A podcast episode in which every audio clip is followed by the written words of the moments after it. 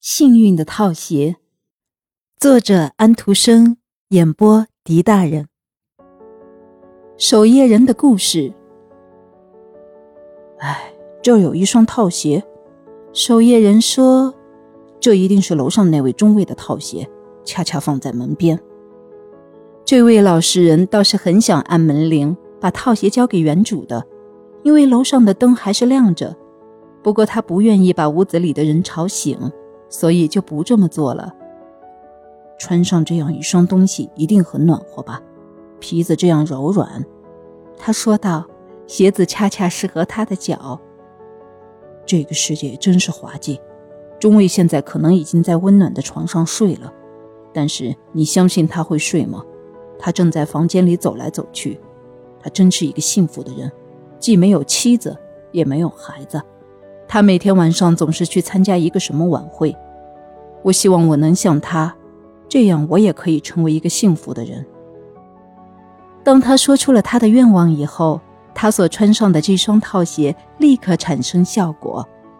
这个守夜人在身体和思想上变成了那位中尉。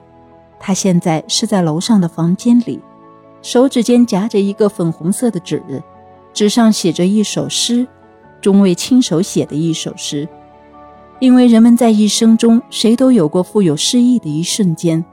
如果一个人把这一瞬间的思想写下来，那么他就可以说是在作诗了。下面是中尉写的诗：“让我发财吧，让我发财吧。”我祈祷过好几次。那时我不过是一两尺高的孩子。让我发财吧，我要成为一个军官。戴上羽毛，穿起制服，挂上宝剑。后来我居然也当上了军官，但是很不幸，我一直没有发财。上帝呀，请你伸出援助的手来。有天晚上，我是既幸福又年轻，一个七岁的姑娘吻了我的嘴唇。因为我是一个拥有故事和童话的富人，可是说到钱财，我仍然是穷得要命。不过，孩子对于童话却非常欢迎，所以我很富有。只是，唉，还是没有钱。我们的上帝清清楚楚地知道这一点。我仍向上帝祈祷，让我发财吧。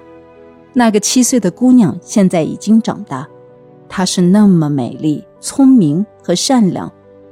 唯愿她知道我心中对她的向往，唯愿她对我好，像从前那样。但是我很穷，不敢对他表示。这就是我们上帝的旨意。只要我发财，过得舒服和愉快，我也就不在纸上写下我的悲哀。我热恋的人啊，如果你对我了解，请读这首诗，它代表我的青春时代。不过最好你还是对我不要了解，因为我很穷，前途是一团漆黑。愿我们的上帝祝福你。是的，当一个人在恋爱的时候，他会写诗。不过头脑清醒的人不至于把这诗印出来显摆了。这位中尉正是在恋爱和穷困之中，而且他的恋爱还是一个三角，也可以说是一个打碎了的幸福的四角的一半。中尉尖锐地感觉自己的处境，因此把头靠着窗框，深深地叹了一口气。